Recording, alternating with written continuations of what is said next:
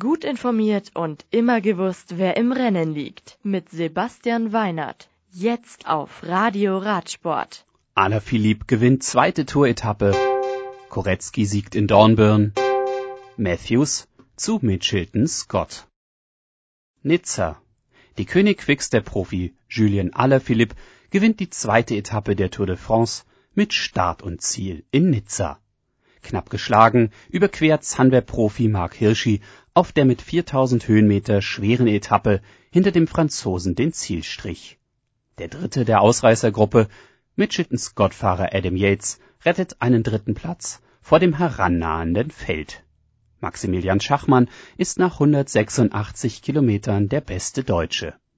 Alaphilippe fährt nun in Gelb, Christoph in Grün, Hirschi ist bester Jungprofi und die Bergwertung führt Cosnefroid an. Als bestes Team wird Trecksieger Fredo gelistet, ehe am Montag die dritte Etappe auf die Fahrer wartet. Diese startet in Nizza, ist 198 Kilometer lang und endet in Sisteron. Unterwegs warten zwei Berge der dritten und zwei Berge der vierten Kategorie sowie eine Sprintwertung auf die Fahrer. Eurosport überträgt das Rennen ab 12.05 Uhr wie gewohnt live. Dornbirn. Das Vorarlberger Cross-Country-Zanzenberg-Rennen am Sonntag gewinnt Viktor Korecki.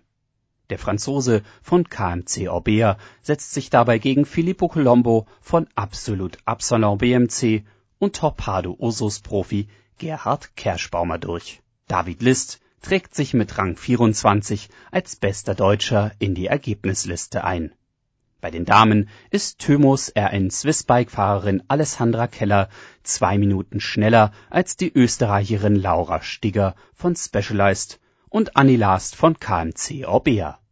Rotwildfahrerin Nadine Rieder kommt hier als beste Deutsche auf Rang 4.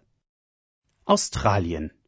Der achtfache Tour-Etappensieger Michael Matthews kehrt zurück zu Mitchelton Scott der australische Profi, derzeit noch bei Sunweb unter Vertrag, hat kürzlich die Bretagne Classic gewonnen und sich so wohl nochmal für seinen neuen Arbeitgeber empfohlen. Das Radio für Radsportfans. Im Web auf radioradsport.de